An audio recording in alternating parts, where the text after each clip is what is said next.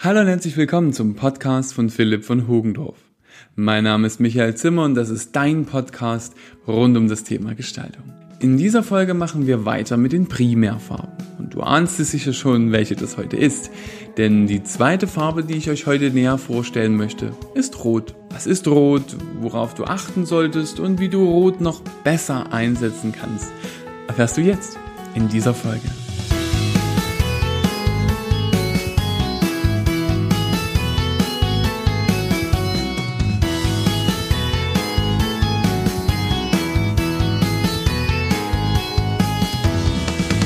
Heute geht es hier in meiner ersten Serie auf deinem Gestaltungspodcast weiter. Wir schauen uns gemeinsam jede Farbe nach Johannes Itens Farbkreis näher an. Und wie auch schon in der ersten Folge gehen wir nach dem gleichen Schema vor. Wir beginnen immer mit den positiven und den negativen Eigenschaften der Farbe, danach die passenden Assoziationen, machen weiter mit etwas Nerdwissen rund um die Farbe und ich gebe dir Tipps, zum Umgang in deinen Medienprojekten oder für dich ganz privat und wir schauen uns ein Beispiel aus der Werbung an. Steigen wir also ein mit den Eigenschaften unserer zweiten Primärfarbe, dem Rot. Auch hier sind die natürlich Auslegungssache und bei jedem Menschen werden diese unterschiedlich wahrgenommen. Ich halte mich in meiner Ausführung an die allgemeinen Lehrbuchstandards. Positive Eigenschaften von Rot. Rot ist aktiv voller Energie, wirkt erregend und steigert die Aufmerksamkeit. Die Farbe Rot steht für die Liebe, für Vitalität und Leidenschaft. Sie gilt als die sinnlichste Farbe. Die negativen Eigenschaften von Rot? Die Farbe wirkt aggressiv und aufwühlend, steht für Zorn, die Wut und Brutalität im Allgemeinen.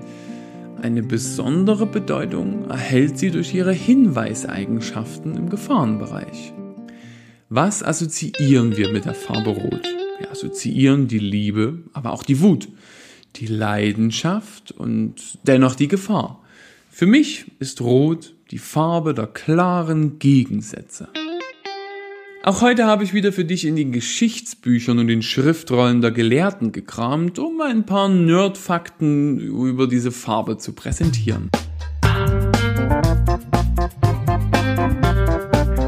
Nerdteil! Im Mittelalter war Rot oder eher Purpur die Farbe des Adels und der Reichen und Schönen. In der Politik ist Rot geschichtlich gesehen die Farbe des Sozialismus und des Marxismus. Die EU definiert Rot als sogenannte Warnfarbe und in China steht Rot für Glück und Reichtum.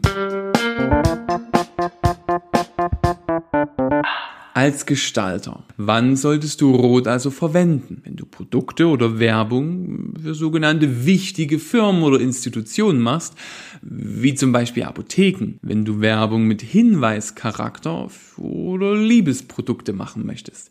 Aber auch gut geeignet ist Rot für jede Art von Werbung an Weihnachten.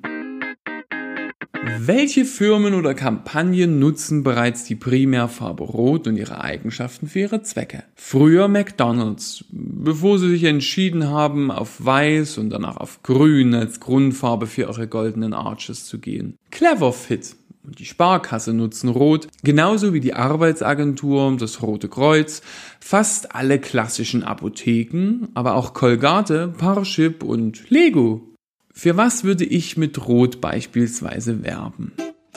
Für ein Fastfood essendes Pärchen, das vor lauter wild wischender Benutzung ihrer Partnervermittlungs-App aus Versehen Zahnpasta auf eine heiße Herdplatte schmiert. Faszinierende Vorstellung. So, das war sie aber schon die zweite Folge zur zweiten Primärfarbe nach Johannes Eaton, dem Rot. Ich hoffe, dir hat auch dieser kleine Ausflug in die Welt der Farblehre gefallen und du hörst dir auch die nächste Folge meines Gestaltungspodcastes an. Vielleicht erzählst du ja auch ein paar deiner Freunden davon. Ich würde mich sehr freuen, wenn wir uns das nächste Mal hier wieder hören. Bis dahin wünsche ich dir eine gute Zeit und sage Servus und auf Wiederhören.